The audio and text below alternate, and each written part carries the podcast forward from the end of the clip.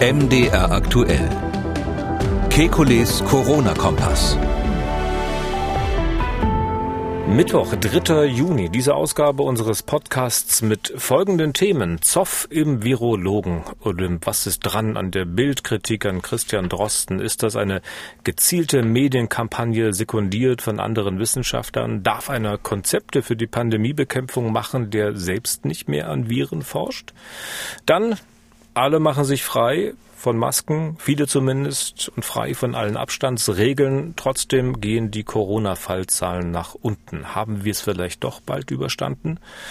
Und Trumps Kritik an der Weltgesundheitsorganisation. Hat er recht? Ist die WHO eine Marionette Chinas, die die Pandemie aber hätte verhindern müssen und können?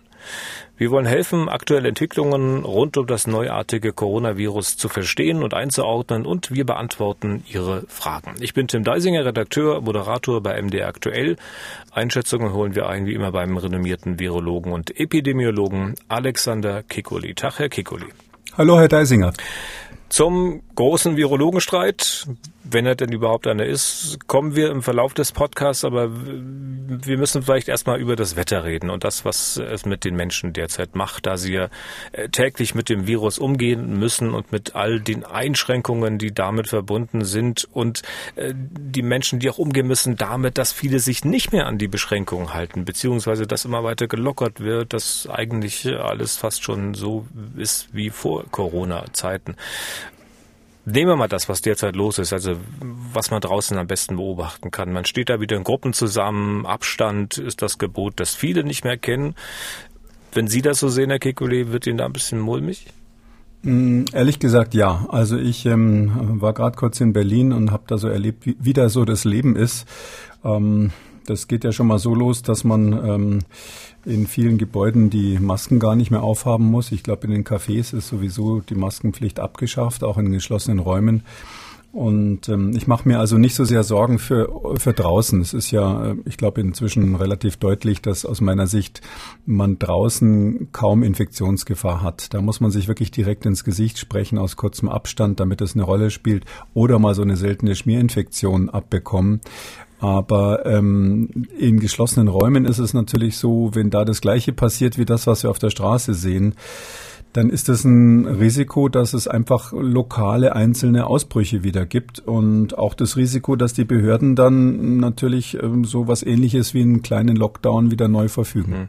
Aber Sie haben ja schon mehrfach das äh, menschliche Verhalten mit dem der Tiere verglichen. Also ist eine Seuche in der Herde und in der Rotte unterwegs, dann separieren sich die Tiere, vergrößern den Abstand. Menschen würden das möglicherweise genauso machen, war Ihre Aussage. Da muss man doch aber auch zugestehen, dass äh, wenn Sie spüren, dass das Virus nicht mehr umgeht, dass Sie dann doch wieder zum normalen Alltag zurückkehren wollen. Ja, also Tiere, also den Vergleich mit Tieren darf man natürlich nicht äh, überbewerten. Ich hoffe nur eben, dass die Menschen auch so einen kleinen Instinkt haben, möchte ich mal sagen.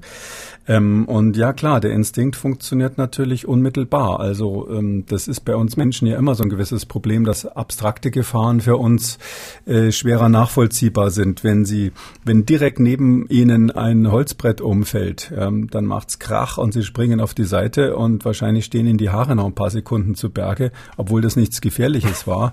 Wenn in einem Kilometer Abstand es ganz leise Peng macht, könnte es sein, dass jemand mit dem Gewehr auf sie geschossen hat. Da erschrecken sie überhaupt nicht. Und das ist einfach der Mensch, der hat, ist einfach so konstruiert. Und natürlich eine Gefahr, die dann auch durch die anderen, da gibt es ja dieses Versicherung durch die Gruppe, man versucht so Gefahren ja auch immer in den Gesichtern und Reaktionen der anderen einzuschätzen, machen Kinder ganz stark, aber auch Erwachsene natürlich ein bisschen. Und wenn dann so alle zusammen so, so, so in diesen Entspannungsmodus übergehen, dann kann schon kann schon sein, dass es dann ganz schwer ist, ähm, äh, ein zweites Mal, wenn ich so sagen darf, für die ähm, Fachleute zu vermitteln, falls falls es zu neuen Ausbrüchen kommt, dass man jetzt aber sich wieder zusammenreißen muss. Na, ist Wir das wirklich ja, so schwer? Hm? Also ich meine, denken Sie nicht, dass wenn es dann wiederkommen sollte, dass die Menschen sich wieder freiwillig beschränken würden? Ähm, ich glaube nicht in der gleichen Weise, ganz ehrlich gesagt. Aber das ist jetzt nicht so mein mein Spezialgebiet, muss ich sagen. Ich bin ja äh, kein Soziologe. Ich blick ich blicke da mit Interesse über den den Zaun in dieses Arbeitsgebiet. Ähm, es ist so, dass ähm, man mit genau der gleichen Story, wenn man da zweimal kommt, ist halt das Problem, dass jetzt ja diese irre Diskussion ist, war das alles nötig oder nicht. Das Ganze ist emotional so aufgeschaukelt.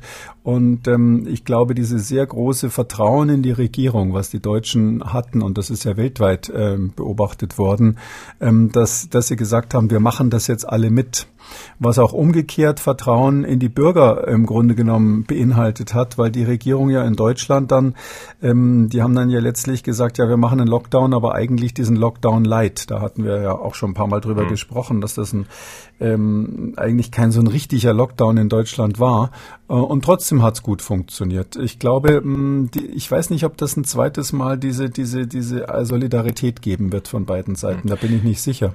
Wenn man jetzt mal auf die Fallzahlen schaut, es sind ja immer weniger Neuinfektionen, das hatten Sie auch so vermutet. Äh, ähm, woran liegt es denn nun wirklich? Also an den Temperaturen, die, weiß nicht, die Viren vielleicht kaputt machen, daran, dass die Menschen halt mehr im Freien sind und halt nicht äh, virusbelastete Aerosole irgendwo in Räumen einatmen? Also ich glaube ja, dass beides, das sind die Temperaturen, es ist das Verhalten der Menschen und die zwei ganz entscheidenden Faktoren sind für mich, dass wir erkannt haben, dass wir in geschlossenen Räumen im Prinzip Masken tragen sollen, müssen, wenn es erforderlich ist. Das heißt also solche einzelnen Ausbrüche und um die geht's ja hier letztlich in dieser jetzigen Phase der Pandemie.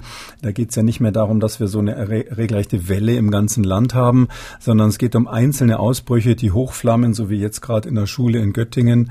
Ähm, solche solche Situationen, die kann man eben am besten vermeiden, indem man äh, verhindert, dass in geschlossenen Räumen mit wenig Windbewegung viele Menschen zusammen sind sind und dann auch noch möglicherweise ohne Gesichtsschutz, Mund- und Nasenschutz. Ähm, diese, diese ganz bestimmte, bestimmte Situation, die kommt, glaube ich, schon seltener vor. Ja, da gab es den Fall in Frankfurt mit, den, mit der Kirche ähm, und, und ähnliche Situationen gibt es überall auf der Welt. Aus USA gibt es auch ständig solche Berichte, wo Leute eben im Raum zusammen waren und diese sogenannten Superspreading-Events dann ähm, eingetreten sind. Aber ich glaube, dass dieses eine haben die Menschen schon verstanden. Und das andere ist, dass wir ja viele große Ausbrüche hatten in in Altersheimen, in anderen Heimen und im Krankenhaus. Ja, am Anfang waren ja sehr viele Menschen auch von den, vom medizinischen Personal betroffen, auch in Deutschland. Und das sind natürlich alles Infektionsquellen, ähm, die abgestellt wurden oder im, im Altersheim noch nicht so ganz perfekt, aber in den Krankenhäusern haben wir es jetzt, würde ich jetzt schon mal sagen, im Griff. Hm. Stichwort Aerosole, heißt das jetzt, ähm, ist man auf, aktuell auf dem Stand, dass diese Übertragungswege äh, vielleicht die entscheidenden sind? Also zeigt ja auch eine neue Veröffentlichung dazu, zumindest was ich da so überblicksmäßig gelesen habe. Mhm, ja, da haben Sie recht.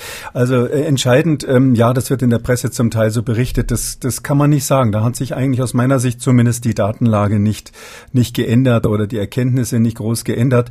Es war schon immer klar, dass ein Teil dieser Infektion über Aerosole übertragen wird, ähm, und das war die allgemeine Annahme, dass das ein sehr kleiner Teil ist im Vergleich zu den zu den Tröpfcheninfektionen, die also so einen direkten Kontakt äh, benötigen. Jetzt muss man aber sehen, in welcher Phase man ist. Wenn man natürlich anfängt, Gegenmaßnahmen einzuleiten und wenn man diese direkten Tröpfcheninfektionen, ich sag mal face-to-face, Stichwort, man spuckt sich ohne, ohne es zu merken gegenseitig an. Wenn man ähm, das jetzt sowohl durchs Verhalten der Menschen, als auch durch die Gesichtsmasken, als auch durch die Abstandsregeln, die ja praktisch weltweit inzwischen bekannt sind, äh, wenn man das ähm, abgestellt hat, weitgehend abgestellt hat, ähm, und jeder von uns sich so verhält, dann bleibt eben sozusagen als Risiko noch diese Aerosolausbreitung, die nämlich weiter als diese zwei Meter geht. Und ähm, deshalb ist die jetzt in der jetzigen Phase, wo wir quasi sozusagen noch den letzten Rest eliminieren wollen von diesem, von diesem Ausbruch in Deutschland, in dieser Phase ist das extrem wichtig. Mhm. Das mit den Aerosolen war natürlich bei der exponentiellen Phase nicht wichtig. In den USA wird es ja diskutiert, ob es überhaupt eine Rolle spielt. Da ist das ein riesen Glaubenskrieg, weil die alle immer noch sagen, in geschlossenen Räumen, wenn wir da unsere Six-Foot-Abstand halten, also knapp zwei Meter Abstand halten, ist alles in Butter. Und da haben die, äh, die Virologen ein Riesenproblem, das der Bevölkerung zu erklären, dass das nicht reicht. Aber ich glaube, in Deutschland haben es die Leute schon verstanden, dass es eben darauf ankommt, aber das ist eine andere Phase. Darum kann man nicht sagen, ähm, also die, die Rahmenbedingungen sind meines Erachtens unverändert. Das ist für mich jetzt nichts Neues. Ich habe in der Zusammenfassung äh, dieser Veröffentlichung auch gelesen, dass vermutet wird, dass die Größe der Aerosoltröpfchen entscheidend sein könnte für die Schwere der Erkrankung. Kann das sein? Naja, das ist so eine alte Theorie. Also ich bin da ehrlich gesagt unentschlossen, wie man das interpretieren soll. Es ist ja so, dass wir bei, bei SARS-1, also diesem SARS-Virus von 2003, da hatten wir die Situation, dass der Rezeptor, wo dieses Virus andockt, also da, wo das Virus in den Körper hineinkommt, dieser Rezeptor, der ist tief in der Lunge bei SARS-1. Und äh, deshalb brauchte man relativ feine Partikel, wir sagen immer so unter fünf Mikrometer Durchmesser. Ein Mikrometer ist ein Millionstel Meter oder ein Tausendstel Millimeter Millimeter, also unter fünf Mikrometer Durchmesser sollen diese Tröpfchen sein, damit sie oder diese Partikel sein, damit sie tief in die Lunge gehen. Deshalb war es damals so, dass die kleinen Partikel gefährlicher waren. Ähm, jetzt ähm, äh, auf dieser Basis könnte man sagen, dass äh, heute vielleicht auch kleine Partikel eine Rolle spielen, weil sie tiefer in die Lunge kommen. Andererseits wissen wir, dass bei diesem neuen Virus SARS-CoV-2 relativ eindeutig ähm, das Virus schon in den oberen Atemwegen andocken kann. Zum Beispiel im Rachen, aber auch in der Nase ist ja ein, ein Thema hier.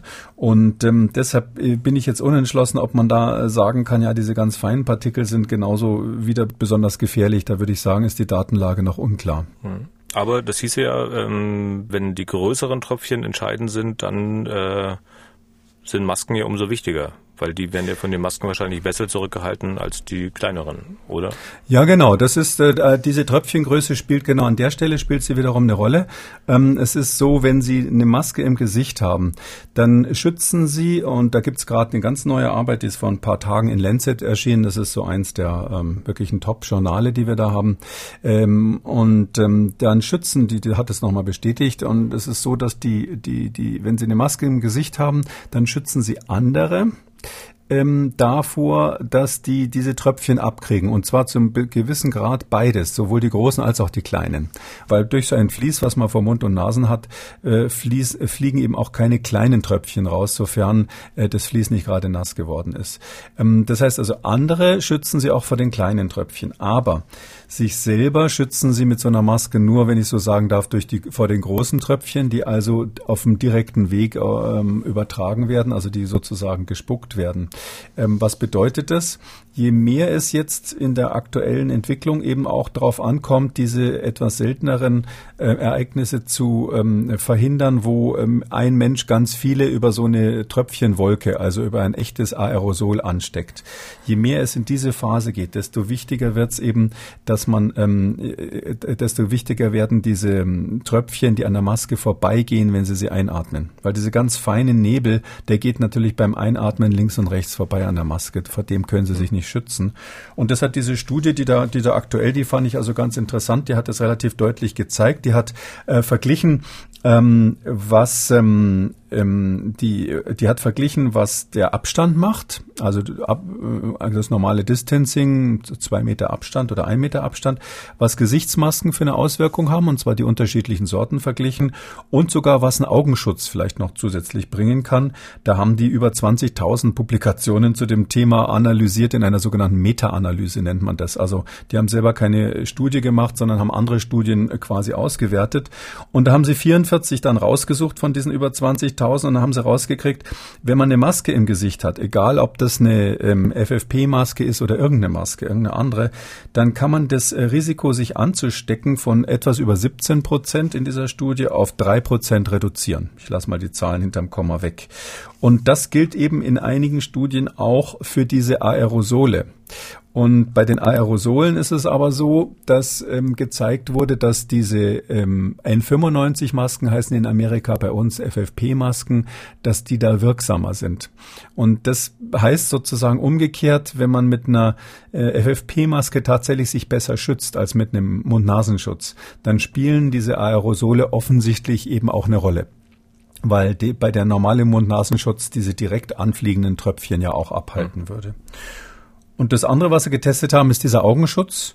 Da haben sie gesagt, wenn man was vor den Augen hat, das hat mich ein bisschen überrascht, äh, kann man die Gefährdung von etwa 16 Prozent auf 5,5, also auf ein Drittel ungefähr reduzieren.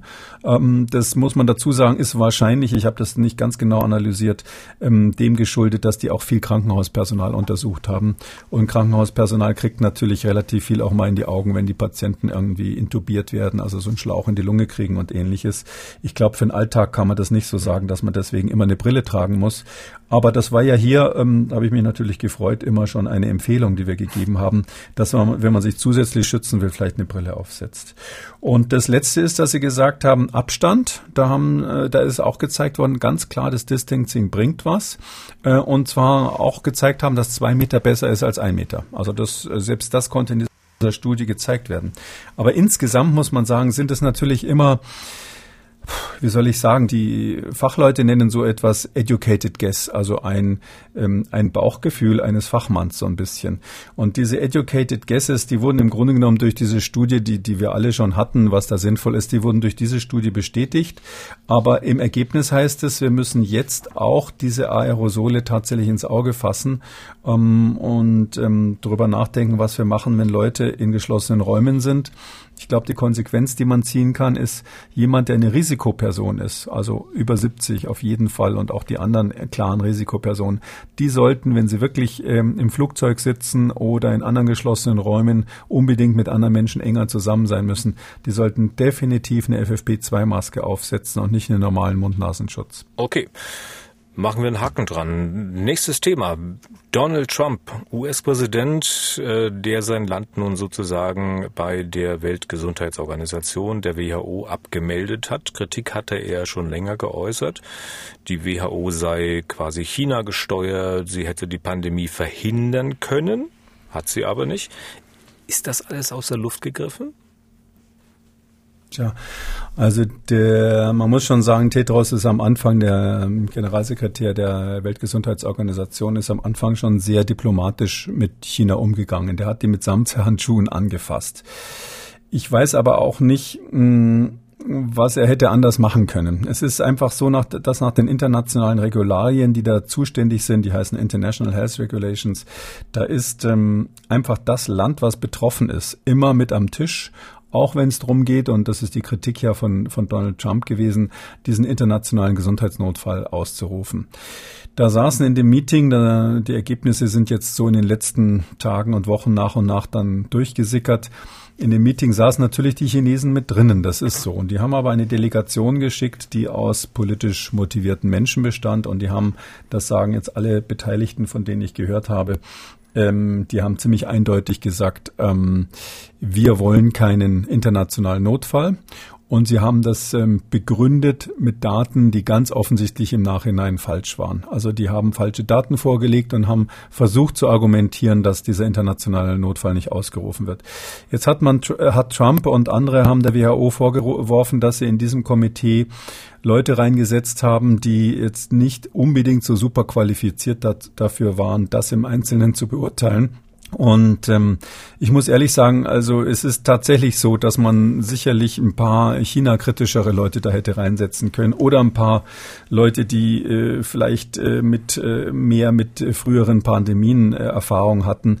Wie das dem geschuldet äh, war, weiß man im Einzelnen nicht, aber klar, da sind Sachen am Anfang nicht so optimal gelaufen. Ich weiß aber nicht, was der hätte anders machen sollen, weil wenn jetzt äh, sich äh, die WHO von China da distanziert hätte und so so auf den Tisch gehaut hätte öffentlich, dann hätten die halt gar keine Informationen mehr rausgerückt. Und ähm, das war ja eigentlich der Worst Case, den, den Tetros verhindern musste. Aber wenn da immer politisch diskutiert wird und politische Vorstellungen eine Rolle spielen, wir hatten ja auch in, ich glaube, Folge 25 schon mal ein bisschen ausführlicher äh, drüber gesprochen, äh, wie, wie kann denn die WHO dann Krisenmanager sein? Oder ist das gar nicht ihre Aufgabe?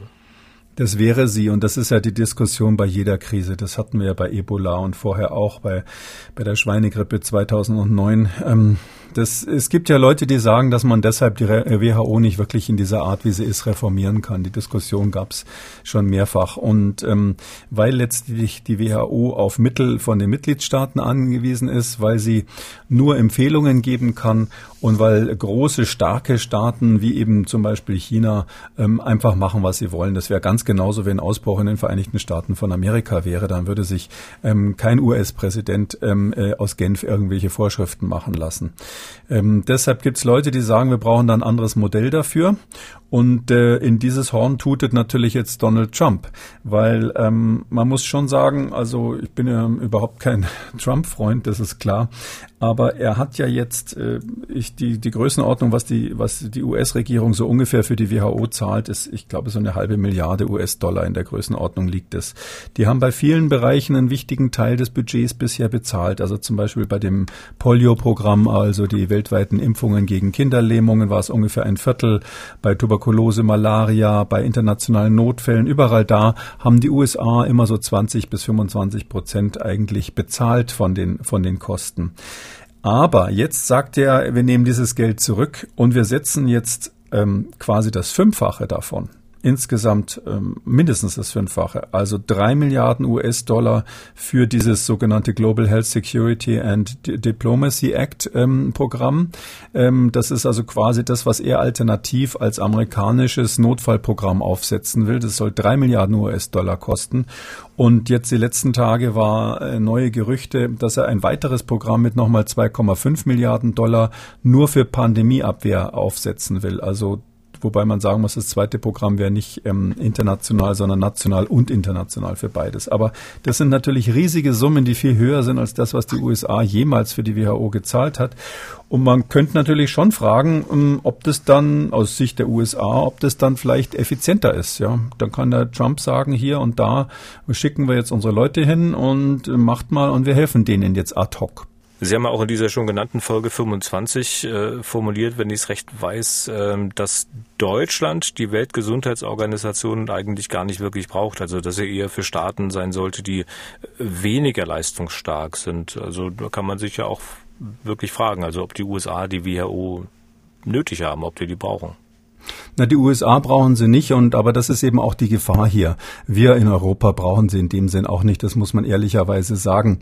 Aber es ist ja so, es gibt die, die großen Seuchen äh, und die großen äh, Probleme gesundheitlich sind ja in den armen Ländern. Und auch, ähm, dass das aus China jetzt gekommen ist mit diesem SARS-CoV-2, das zeigt ja im Grunde genommen, dass äh, sozusagen gesundheitlich schlechter strukturierte Regionen hier das Problem sind. Und ähm, China ist jetzt ganz gut aufgestellt, um sich da zu wehren, aber stellen Sie sich vor, sowas kommt mal aus Afrika oder eben Polio und ähnliche Probleme, die wir noch haben. Das Problem ist, in diesen Ländern hat zum großen Teil, haben zum großen Teil die Vereinigten Staaten von Amerika eigentlich keine Freunde. Das sind häufig muslimische Länder, das sind häufig Länder, die ähm, sich zurückgesetzt fühlen, auch zu Recht äh, von den äh, industrialisierten Ländern. Und äh, da haben die USA zum Teil keine Freunde und vor allem keine Beziehungen. Also diese gesamten Impfkampagnen und so, die werden ja unter Koordination der WHO aufgesetzt. Zwar mit Leuten aus den USA, aber Koordinator und, und Verbindung ist immer die WHO.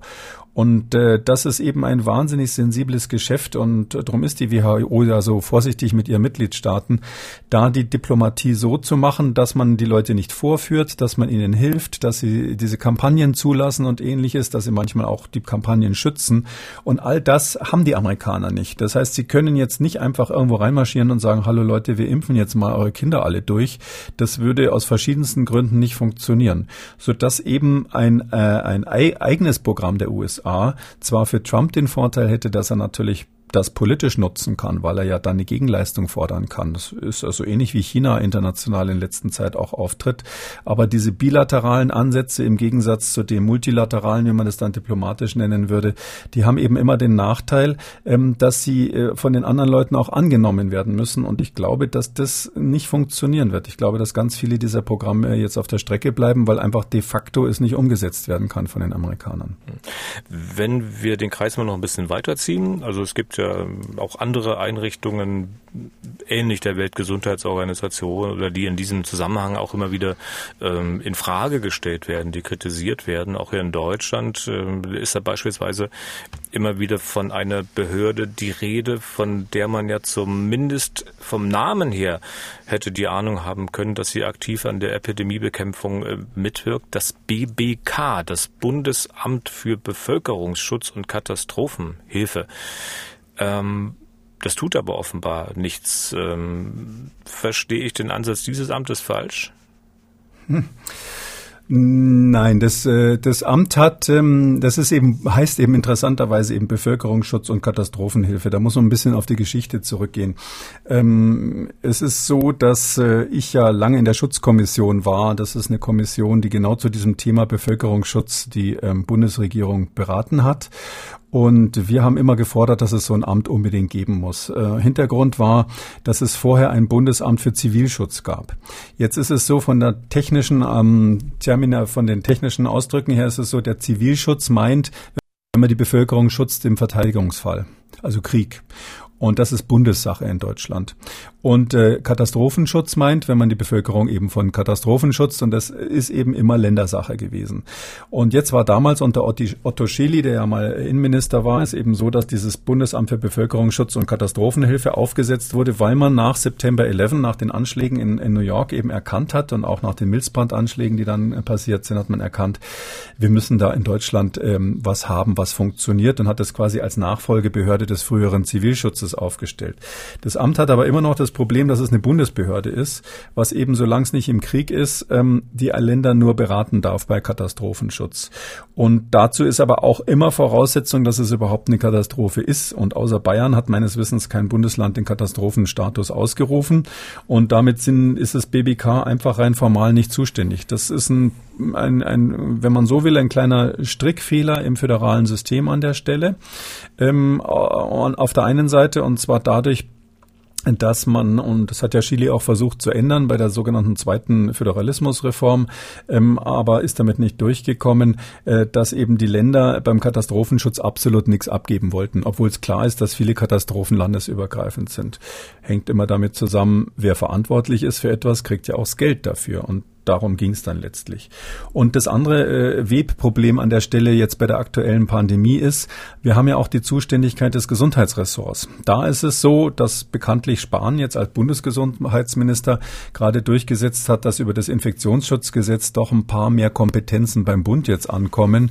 Äh, vielleicht gibt es da auch noch eine weitere Auflage zu dem Thema, aber letztlich ist es auch da so, Gesundheit ist Ländersache. Und ähm, das heißt, auch hier kann der Bund immer nur sozusagen Empfehlungen machen. Und ähm, bei, einer, bei einer Seuche ist jetzt primär erstmal das Gesundheitsministerium zuständig und nicht das Ressort Innen. Äh, Innen. Und das BBK ist ja dem Innenministerium unterstellt.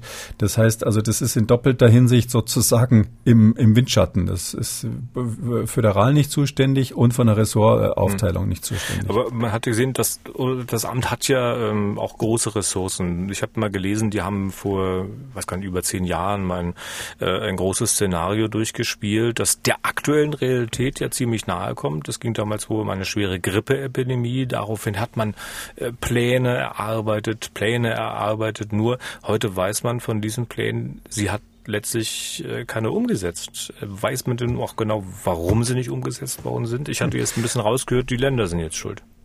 Ähm, ja, ähm, die, die, da sind rein, rein formal sind natürlich die Länder schuld. Ja, also das ist halt so, wenn es im Gesetz so steht. Aber klar, ich, die, die Schutzkommission hat ja diese, diese, diese Pandemievorbereitung mit angeregt und war auch unmittelbar beteiligt. Gab es tausend Übungen und Papiere, was wir da gemacht haben, rauf und runter.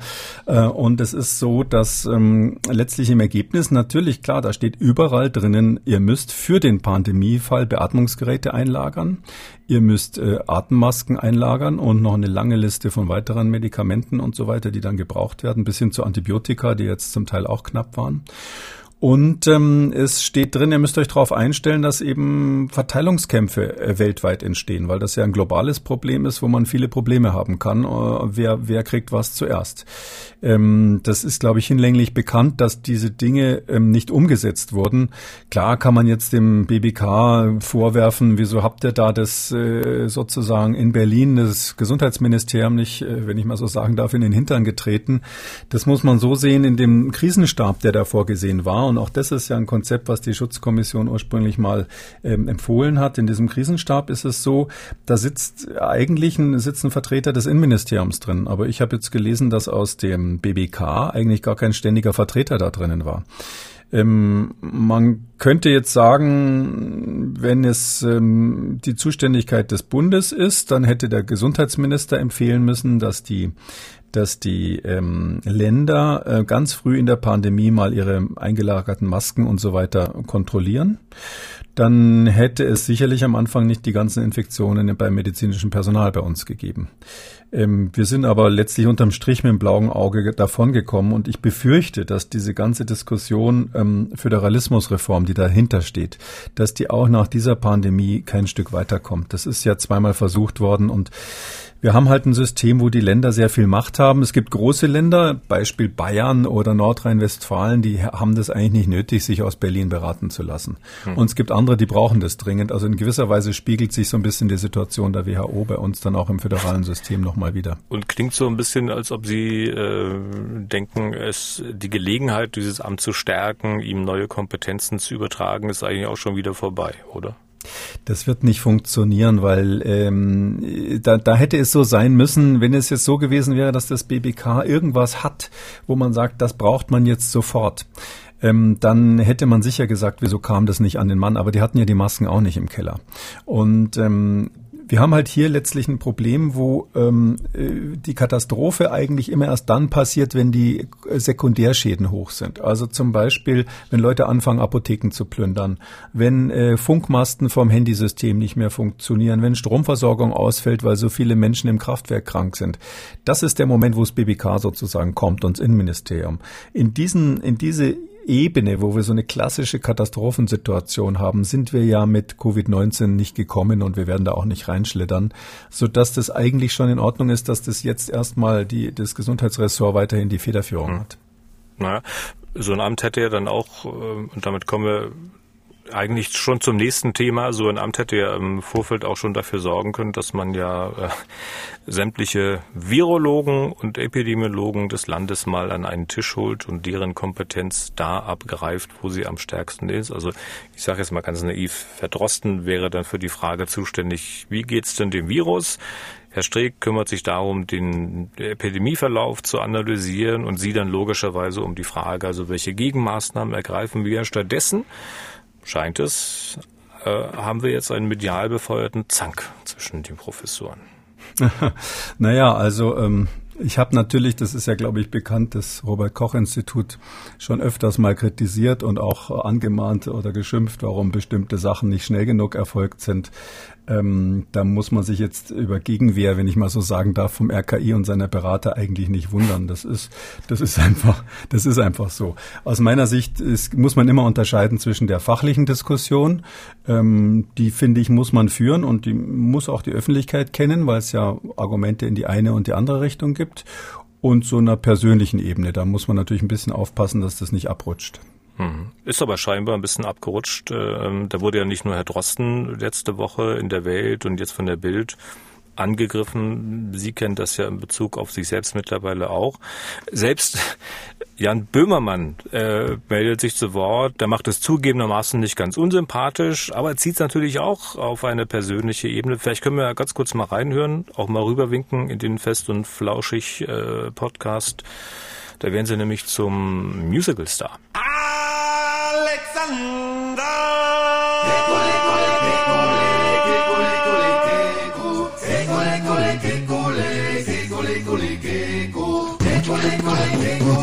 Alexander Kekule. Nur eines findet Kekule zum Kotzen. Dr. Christian Drosten von der Biologie Charité. Alexander Kekule.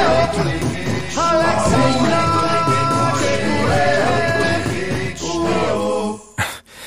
Geben Sie zu, Sie haben nach ein paar Sekunden schon mitgesungen, oder? Mitgesungen nicht, also den Text, da sage ich jetzt nichts zu, aber äh, es ist ehrlich gesagt so, wir waren vor einiger Zeit mal im Phantasialand, da in der Nähe von äh, Aachen ist das.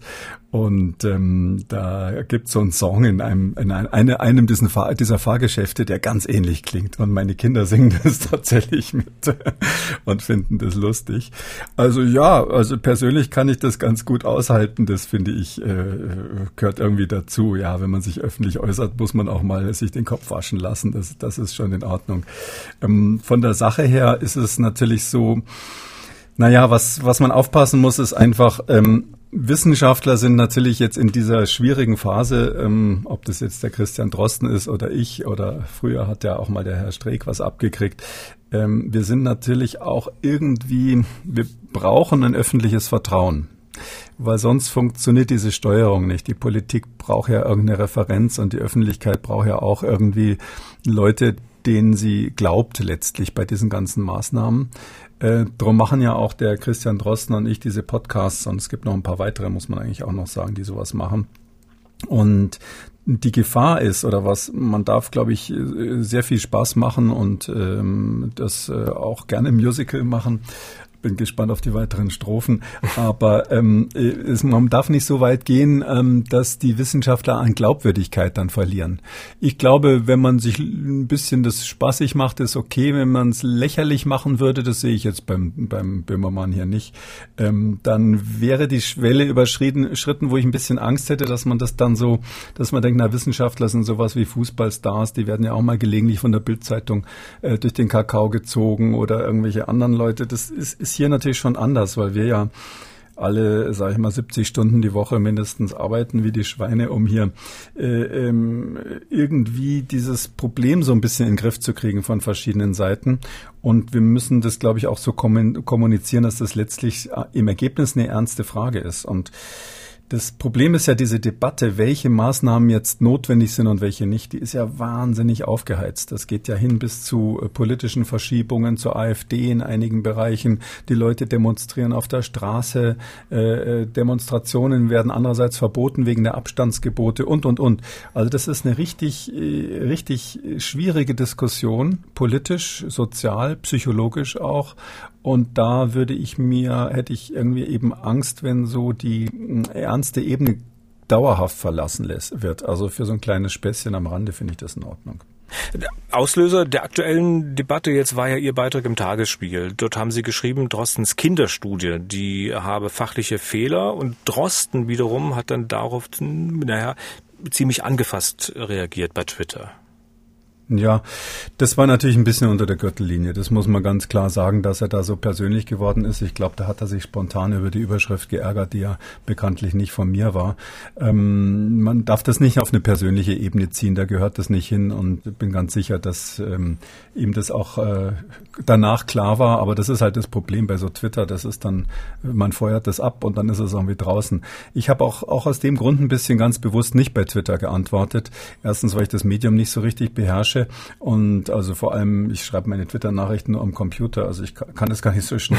Und zweitens, nee, das ist wirklich so, aber zweitens ist es so, ähm, ähm, ich finde, da darf man nicht Öl ins Feuer eines Nebenschauplatzes gießen, weil dann kocht es hoch, dann schreibt wieder die Bildzeitung, die das ja alles mit Freude beobachtet, wieder den nächsten Kommentar und drum ist es, glaube ich, gut so. Ich will das an der Stelle auch inhaltlich überhaupt nicht, also von der persönlichen Ebene überhaupt nicht kommentieren. Ja, und äh, Christian Drosten, wenn wir da noch bleiben, hat sich ja auch äh, selbst mehrfach darüber beschwert, ne? also wenn er persönlich angegriffen wurde. Ja, und da hat er, da hat er recht. Ja, ja, ne, das war diese Diskussion mit der Bildzeitung und vielleicht auch vorher mit der Welt, die ja da äh, die Beratung der äh, Bundesregierung durch RKI und Co. Ähm, kritisiert haben. Ähm, da hat er völlig recht, ja, wenn er sagt, dass ähm, persönliche Angriffe irgendwie gar nicht gehen in diesem Zusammenhang. Die sind ja letztlich ein altbewährtes Mittel, um dann von der sachlichen Ebene abzuwenden, abzulenken. Also immer, wenn man sachlich nicht weiterkommt, haut man persönlich rum. Und leider hat es äh, die Presse auch so ein bisschen dann aufgegriffen. Die hat dann äh, in meinem Tage, aus meinem Tagesspiegel-Artikel, wo ich ja relativ konkret auch auf ähm, Fragezeichen in der Studie eingegangen bin, äh, nur die Überschrift genommen ähm, nach dem Motto, jetzt keilen sich die zwei Virologen. Ähm, da ist jetzt sozusagen das, was ich eigentlich transportieren wollte, komplett untergegangen. Also so ist das, wenn man auf die persönliche Ebene springt. Hm. Äh, es gab aber auch sachliche Kritik an Ihrem Artikel. Ne? Also da wurde insbesondere kritisiert, Sie äh, hätten äh, Drosten aufgefordert, diese Studie zurückzuziehen. Ja, das ist natürlich, wäre ein berechtigter Kritikpunkt. Ich finde, das geht gar nicht, dass ein Fachmann den anderen zu irgendwas auffordert. Wir sind ja beide erwachsen, sage ich mal so. Ähm, äh, übrigens gibt es auch Freiheit von Forschung und Lehre, ja. Also jeder darf also forschen und lehren und veröffentlichen, wie er das meint. Nee, das war ein Versehen bei der Redikatur, das kann man nur klar sagen. Das habe ich allerdings bei Twitter tatsächlich dann irgendwann richtig gestellt. Es war ein Versehen bei der Überarbeitung durch die Redaktion. Ähm, die haben da einen Satz, den ich geschrieben hatte, ver verschönert, sage ich mal, grammatikalisch und dabei so umformuliert, dass es so klang, als wollte ich diese Forderung stellen. Ich hatte das tatsächlich auf die Vergangenheit und analytisch bezogen und äh, war und bin nach wie vor der Meinung, ähm, dass man, ähm, dass, dass es wahrscheinlich geschickt gewesen wäre, aber das muss jeder selber machen, ähm, hier ähm, die Aussage ein bisschen zu modifizieren und nicht zu warten, bis die Bild quasi in die Bütt kommt. Aber das war eine bezogen auf die Vergangenheit, also das hat nichts damit zu tun, dass ich ihm was vorschreiben will. Ich muss es aber trotzdem nochmal nachfragen. Also war es denn wirklich notwendig, Drostens Studie nochmal zu kritisieren, nachdem die Bild-Zeitung das ja bereits, ich sag mal, zur Genüge getan hatte? Ja, das habe ich mir tatsächlich selber auch überlegt, ob man das, ob man das da nochmal was machen soll. Also äh, es gab im Grunde genommen zwei Gründe, warum das aus meiner Sicht notwendig war, auch wenn es ein bisschen Schnee von gestern ist. Der eine ist, dass ähm, es tatsächlich Sachen gab, die ich hier ergänzen konnte. Es ist ja so, dass ich äh, einige virologische Argumente noch gebracht habe und vorher waren ja nur äh, so die Kritiken der Statistiker im Raum gestanden. Da gab es eine ganze Reihe von Kollegen, die äh, gesagt haben, dass die Arbeit statistisch nicht gut ist. Und ähm, ich habe dann schon so rausgehört, äh, dass die Reaktion war, vielleicht auch durch den Druck der Bildzeitung, ja, die Statistik ist, so, ist vielleicht äh, nicht so gut, aber das Ergebnis ist trotzdem eins zu eins haltbar. Und an der Stelle musste man einfach was sagen, weil natürlich diese Diskussion einfach so einen irren politischen Impact hat. Ja, die, die Menschen sind wahnsinnig verunsichert, ob die Schulen geöffnet werden sollen oder nicht. Das ist ein internationales Problem. Die ganze Welt äh, schaut auf diese Ergebnisse. Äh, und das wurde in der New York Times, in der Financial Times überall zitiert. Und ähm, da meine ich, wenn sich dann rausstellt, dass die Daten sowohl von den virologischen Originaldaten als auch von der statistischen Auswertung genau diese Aussage, um die es da ging, nämlich dass äh, Kinder und Erwachsene gleich viel ähm, äh, Viruskonzentration im Hals haben und deshalb, äh, so ist es ja im Podcast gesagt worden, wahrscheinlich genauso infektiös sind. Äh, die, wenn diese Aussage eben nicht mehr ganz genauso zu halten ist, dann finde ich, muss man auch wissenschaftlich sagen, okay, äh, wir gehen da nochmal in die, in die Labore und in die Schreibstuben und überarbeiten das nochmal. Ähm, das war öffentlich eben nicht geschehen und drum, drum glaube ich, ist die Diskussion auch so hochgekocht. Man muss, glaube ich, diese, diese, diese wissenschaftliche, saubere Arbeitsweise, die muss man, müssen wir alle einfach einhalten in jeder Situation. Ich will wissenschaftlich saubere Arbeitsweise mal kurz aufgreifen. Sie haben da ja auch ziemlich um die Ohren gekriegt. Äh, als Beispiel ein Autor der FAZ, Michael Hahnfeld, ist dort Leiter des Medienressorts. Der hat geschrieben, dass Sie, ich zitiere, nicht einmal mit den grundlegenden Gepflogenheiten des Wissenschaftsdiskurses vertraut sind, weil Drostens Studie halt ein Preprint sei. Und so etwas könne man ja gar nicht ähm, zurückziehen. Haben Sie auch wieder was dazu gelernt. Ne? Nach einem langen Wissenschaftsleben erfahren Sie von Herrn Hahnfeld endlich, was ein Preprint ist. Aber ganz im Ernst, also ich finde ich schon ein bisschen abenteuerlich zu behaupten. Also Sie wüssten um solche Gepflogenheiten nicht, Herr Professor Kikuli oder weiß nicht, haben Sie für Ihre, wie viel sind es, drei Doktorarbeiten Ghostwriter gehabt? Ernste Frage ja. noch, hat Hahnfeld Sie um eine Stellungnahme gebeten vorher? Ja, nee, das ist, glaube ich, lassen Sie uns das auf dieser, auf dieser inhaltlichen Ebene besprechen. Also es ist so, äh, nein, das ist das ganz klar. Weder Herr Hahnfeld noch jemand anders hat da gefragt und der Herr Hahnfeld hat sich, glaube ich, erstens darüber aufgeregt, dass ich diese, diese angebliche Forderung gestellt hätte. Habe ich ja nicht. Also damit ist es eigentlich, könnte man es jetzt einfach mal kurz wegwischen. Es ist auf der anderen Seite einfach die Frage, was ist überhaupt ein Preprint? Und da, glaube ich, ähm, würde ich jetzt glatt an der Stelle das vielleicht nochmal erklären wollen, wenn Sie, wenn Sie, wenn Sie meinen meinen. Nur zu? Also ein, ein Preprint ist ja ähm, nicht, wie das früher mal war, eine Arbeit, die man für Kollegen schreibt. So nach dem Motto, ich schicke euch das mal ähm, und dann sagt ihr mir, ob es gut oder schlecht war und dann reiche ich es ein. Also diese Funktion hat das mal gehabt, aber ist ähm, in den offiziellen Statements der ganzen Fachjournalen nicht mehr vorhanden, sondern heute geht es darum, auf einen sogenannten Preprint-Server, das sind ganz bestimmte dedizierte ähm, Einrichtungen im Internet, das hochzuladen ähm, um die Öffentlichkeit, auch die Fachöffentlichkeit natürlich in dem Fall, speziell darüber zu informieren, ähm, dass etwas ganz Wichtiges jetzt rausgekommen ist, was man eben schon bevor es gedruckt wird lesen soll oder bevor es in den Journalen veröffentlicht wird lesen soll. Ähm, das ist, äh, wird viel diskutiert schon seit vielen Wochen, ob das bei Covid-19 nicht überhand genommen hat, weil wir alle nur noch von den Preprint-Servern lesen und im Grunde genommen dann diese Kontrolle, die sonst bei den Veröffentlichungen ist, durch so ein, so ein Gremium, so Reviewer, das mache ich ja auch oft für irgendwelche Zeitungen, äh, die, also wo die Fachleute das dann quasi prüfen, bevor es veröffentlicht wird, das findet eben nicht mehr statt zum Teil.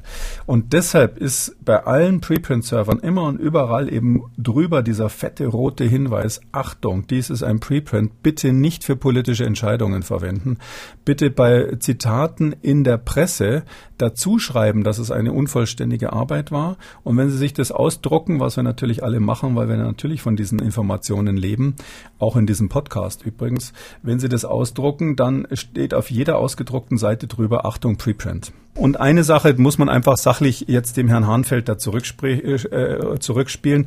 Jawohl, man kann ein Preprint zurückziehen. Auf jedem Preprint-Server müssen Sie nur so, so ein Dings da ausfüllen, so ein Formular. Dann ziehen die das zurück. Und es ist auch gar nicht mal so selten, dass Leute das machen. Natürlich kann man ein Preprint zurückziehen, sogar löschen könnte man es. Ja wenn es denn einer ist. Äh, ich will nochmal auf die Drosten-Sache zurückkommen. Der hat ja seine Studie äh, über eine Twitter-Nachricht veröffentlicht Ende April, äh, die einen, einen Link gehabt hat zu einer PDF-Datei. Und wenn ich das jetzt recht verstanden habe, nach dem, was Sie es gerade erklärt haben, war das gar kein Preprint. Hm. Also Christian hat es so erklärt. Also er hat gesagt, nachdem die Bild ja über ihn hergezogen ist, hat er gesagt, das war ein Preprint. Ähm, jetzt sage ich mal, das ist ein Thema zwischen ihm und der Bildzeitung und deshalb möchte ich da gar nichts mehr mhm. zu sagen. Okay, dann es gibt ja weitere Entwicklungen. Gestern Abend äh, hat Christian Drosten die neue Version seines Papers veröffentlicht, diesmal mit einem deutlichen Hinweis, dass es sich um einen Preprint handelt. Äh, er hatte immer betont, am Ergebnis seiner Studie werde sich durch die Überarbeitung nichts ändern. Was steht denn da nun drin? Ja, also es ist so, wenn man das jetzt liest, also ähm, ich finde es sehr gut, ich finde die neue Arbeit äh, sehr gut. Also ich bin ganz sicher, dass sie nicht so viele äh, Kritik von anderen bekommen wird wie die erste. Ähm, und ähm, es wird ganz konkret auch auf die virologischen Probleme eingegangen, ähm, die ich im Tagesspiegel ja auch erwähnt hatte. Ins, ganz konkret ist es so, dass eben diese Tests, das muss man da sagen, mit verschiedenen Systemen gemacht wurden, die so wie es vorher war, eben nicht in einen Topf geworfen werden konnten. Das ist jetzt sauber voneinander getrennt und gibt auch interessante neue Ergebnisse. Ich habe jetzt nicht alles im Detail gelesen, aber so, so beim schnellen Überfliegen heute Morgen. Ähm, und deshalb finde ich das schon mal super, dass das auch aufgegriffen wurde. Und es wurde die Kritik der sogenannten Statistiker aufgegriffen, die ja gesagt haben, man kann die Daten nicht so auswerten, wie das da gemacht wurde. Das wurde eins zu eins umgesetzt und drum ist es jetzt, finde ich, so wie ich es jetzt auf den ersten Blick sehe, ähm, äh, handwerklich sehr gut geworden. Ähm, man muss allerdings auch sagen, es kommt was anderes heraus als bei der ersten Studie. Bei der ersten war es ja so, dass gesagt wurde, äh, junge, also Kinder und Erwachsene haben gleich hohe Viruskonzentrationen und daraus schließen wir, dass wahrscheinlich oder möglicherweise heißt es in der Studie, wahrscheinlich wurde dann nochmal von Herrn Drosten ergänzt, ähm, dass wahrscheinlich oder möglicherweise eben die gleich infektiös sind tatsächlich. Das ist ja ein politisch wahnsinnig wichtiger Fakt. Und jetzt heißt es, wir schließen, ähm, dass ein erheblicher Anteil der Infizierten in allen Altersgruppen ähm, genug Virusmaterial im Hals hat, um infektiös zu sein. Das heißt ja nur, dass in allen Altersgruppen erhebliche Anteile von Infizierten rumlaufen, aber nicht, dass es eben gleich ist. Und das ist wissenschaftlich natürlich ein Riesenunterschied, weil wir ja bei den Erwachsenen relativ genau wissen, wie infektiös sie sind. Und ähm, deshalb wäre das natürlich eine ziemlich schlimme Aussage, wenn wir wüssten, die Kinder sind, obwohl sie ja gar keine Symptome haben, genauso infektiös. Ähm, wenn man jetzt sagt, die Kinder sind auch infektiös, aber wir wissen nicht, ob es genauso schlimm ist, dann ist das natürlich für die ganze politische Debatte ein wesentlich weicheres äh, Urteil eines Fachmanns. Und das heißt dann auch deshalb im, im nicht mehr, wir glauben, dass entweder wahrscheinlich oder möglicherweise die gleich infektiös sind, sondern hier ist es jetzt umgekehrt formuliert. Äh, hier heißt es jetzt, wir haben keinen Hinweis darauf, dass es Unterschiede gibt. Das ist aber wissenschaftlich was anderes, kein Hinweis zu haben, dass es Unterschiede zwischen Kindern und Erwachsenen gibt oder zu sagen, es ist gleich. Also daher finde ich das eigentlich sehr diplomatisch und gut gelöst jetzt, oh, weil dadurch, ähm, sage ich mal, auch die politischen Entscheidungsträger so ein bisschen sagen können, okay, wir können das hart bewerten oder weich bewerten. Das ist jetzt etwas, wo man sagen kann, gut, wir, es geht dann vielleicht darauf hinaus, dass insgesamt für die Gesamtbevölkerung das Risiko vielleicht da ist, aber nicht so hoch wie bei Erwachsenen. Oder man kann es so bewerten, dass man sagt, nee, wir sind jetzt super vorsichtig und machen alles zu oder, oder öffnen die Kitas und, und Grundschulen nicht. Das heißt, dadurch ist jetzt dieses vorherige doch relativ deutliche politische Statement so ein bisschen mh, mm, relativiert und das finde ich eigentlich klug und freue mich sehr, dass die Arbeit dann jetzt, finde ich jetzt eigentlich zu einem sehr seriösen und guten Ende gefunden hat. Das kann man seriös aus den Daten schließen und für mich persönlich ist die fachliche Auseinandersetzung damit jetzt erledigt. Also ich hm. kann mal sagen, ich hoffe sehr, dass die Bildzeitung jetzt nicht nochmal nachtritt an der Stelle. Ja. vielleicht können wir den, den großen Streit dann ja auch erledigen. Äh, deswegen will ich kurz nochmal nachfragen, äh, auch wenn es wie rumhacken klingt. Christian Drosten hatte Ihnen auf Twitter unter anderem auch entgegnet, äh, dass man Sie ja gar nicht kritisieren könnte. Sie müssten dazu erstmal was publizieren. Ähm, ich habe mal geschaut, klar haben sie publiziert, auch was die Virenforschung betrifft, zum Beispiel zum Hepatitis B-Virus. Aber das ist ja nun schon eine ganze Weile her. Insofern könnte man ja mutmaßen, na, äh, so Unrecht hat der Drosten da vielleicht doch nicht, oder? Naja, also ähm, er hat natürlich völlig recht, dass ich kein Forscher bin, kein Grundlagenforscher auf jeden Fall. Ähm, äh, ich leite ja ein äh, großes Institut, was drei Abteilungen hat und eine davon ist die Virologie, was, was er in Berlin macht und das sind äh, super Oberärzte, die sich da kümmern und wir haben in Halle natürlich relativ wenig Personal. Wir hätten auch gar nicht die Räumlichkeiten, jetzt so eine richtig tolle Forschung zu machen. Ähm, und äh, es ist so, dass man aber hier nicht Äpfel mit Birnen vergleichen darf. Der eine ist eben ein Grundlagenforscher, da sich einfach der Output der Arbeit wirklich an den Publikationen und Fachzeitschriften. Und ähm, was ich ja seit äh, vielen Jahrzehnten inzwischen eigentlich mache, ist eigentlich die Beschäftigung mit ähm, Pandemieplanung und äh, Seuchenabwehr. Ähm, wir machen in Halle natürlich auch ähm, Covid-19-Diagnostik und zwar gar nicht mal so wenig. Es ist aber auf der anderen Seite auch so, muss man ehrlich sagen, wir haben in Halle ganz wenig positive Fälle und schon gleich gar keine Kinder. Das kommt bei uns fast nicht vor. Und deshalb hätten wir nicht ansatzweise die Möglichkeit, äh, so eine tolle Studie zu machen, wie die, die da jetzt aus Berlin gekommen ist. Hm. Aber weiß gar nicht, muss ich mal nachfragen, ähm, wir reden ja gar nicht so oft über Ihr Leben. Also würden Sie nicht möglicherweise auch ähm, ähm, gerne im Labor stehen? Vielleicht haben Sie mal so Entscheidungen äh, gehabt, die Sie für sich äh, treffen mussten. Sie waren ja mal, ich glaube, Arbeitsgruppenleiter am Max-Planck-Institut für Biochemie in äh, Martinsried, eine der weltweit führenden Forschungseinrichtungen. Sie hätten da ja auch weitermachen können. Hat Sie das nicht gereizt? Hätten ja vielleicht mal einen Nobelpreis bekommen können oder ähnliches. Ja, ja, meine Mutter hätte sich gefreut. nee, also ganz ehrlich gesagt, das muss ja jeder für sein Leben selber wissen. Wenn Sie so ein Grundlagenforscher sind, dann stehen Sie im Labor letztlich von morgens bis abends. Sie kümmern sich um jedes kleine Detail. Äh, wie viele Lösungen Sie wo zusammen pipettieren. Der eine Doktorand hat wieder ein Experiment gemacht, das nicht geklappt hat. Und da müssen Sie überlegen, ob man das jetzt mit 5 Volt mehr oder weniger bei der Elektrophorese fahren soll oder ob man irgendeinen Puffer verändert.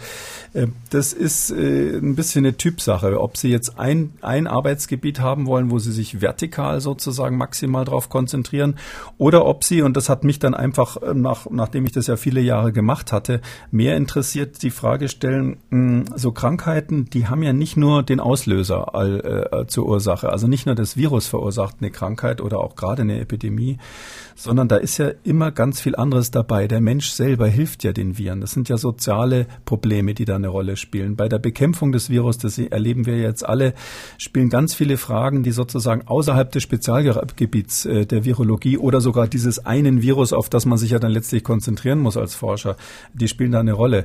Also ich sag mal zum Beispiel, ja, wenn wir jetzt diskutieren äh, über Flugzeuge, dann müssen Sie sich ein bisschen auskennen mit der Klimatechnik in Flugzeugen und müssen Sie wissen, wie diese Filteranlagen funktionieren funktionieren. Da müssen Sie wissen, wie die Prozesse im internationalen Reiseverkehr und die IATA-Bestimmungen der ein, einschlägigen Fluggesellschaft sind und solche Sachen.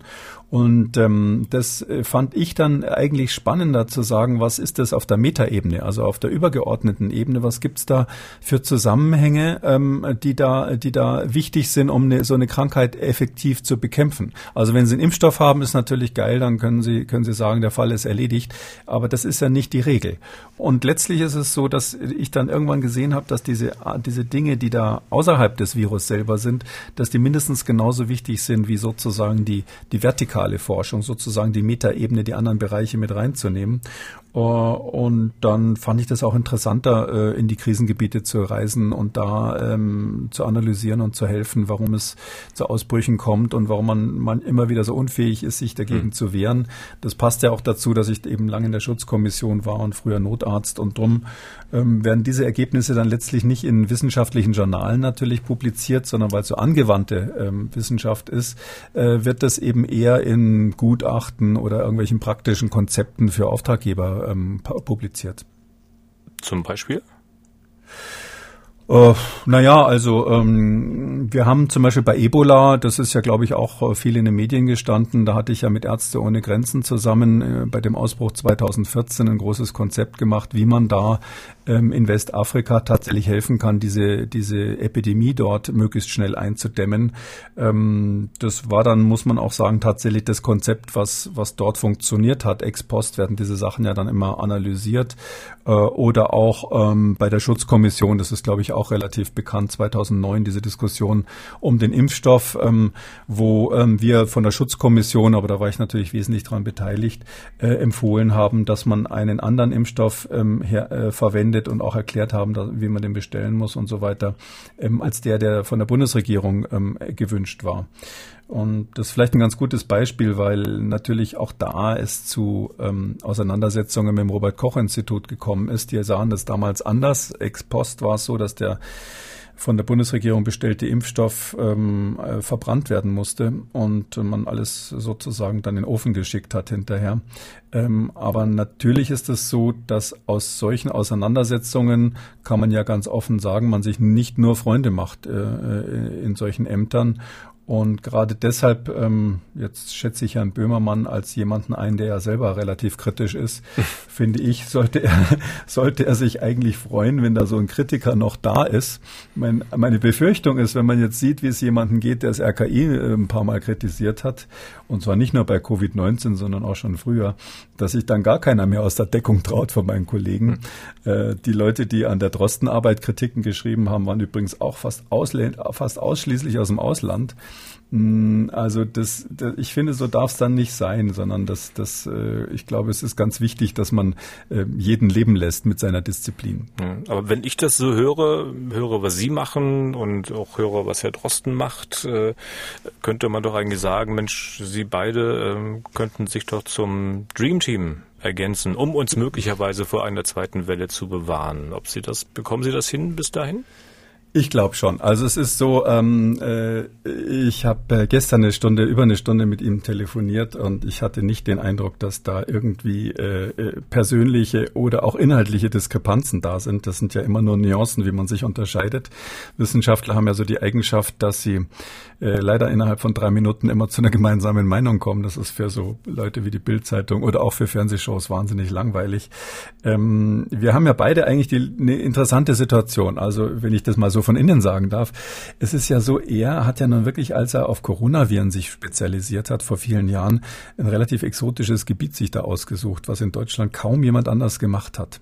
Äh, auch in Europa sonst nicht so beliebt war. Ich glaube, ähm, das ist für ihn eine Überraschung, dass er jetzt dann gleich nachdem er da in Berlin eingezogen ist und alles startklar hatte, jetzt Peng kommt eine Pandemie, das ist ja sowieso ganz selten und dann auch noch mit Corona, wo alle äh, mit Influenza gerechnet haben. Ich glaube, das ist einfach eine interessante Entwicklung oder eine überraschende Entwicklung und klar ist er der Mann dafür. Ähm, bei mir ist es so, ich muss sagen, ich habe mein Leben lang mich mit eben mit der anderen Seite, mit der praktischen Seite äh, befasst, so ein bisschen wie der Arzt, der die Medikamente anwendet, aber nicht selbst erfunden hat.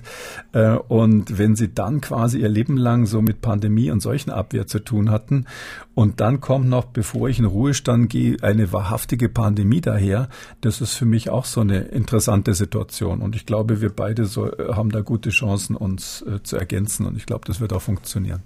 Ja, dann sind wir schon sehr lang geworden, aber ich glaube, das war wichtig, äh, diesen Streit mal ein bisschen intensiver äh, zu beleuchten. Wir wollen dennoch äh, am Ende noch ein paar Hörerfragen beantworten. Wie das üblich ist bei uns im Podcast, fangen wir mal mit einer Hörerin aus Berlin an. Und zwar wird ja immer wieder gesagt, dass Studien zu Kindern und Schulen und Kitas nicht möglich seien, weil die Kitas und Schulen eben zu sind. Es gibt ja aber in Schweden durchaus die Möglichkeit zu schauen, wie sich dort die Virusverbreitung über Schulen und Kitas gestaltet. Wieso gibt es aus Schweden dazu bisher keine Studien?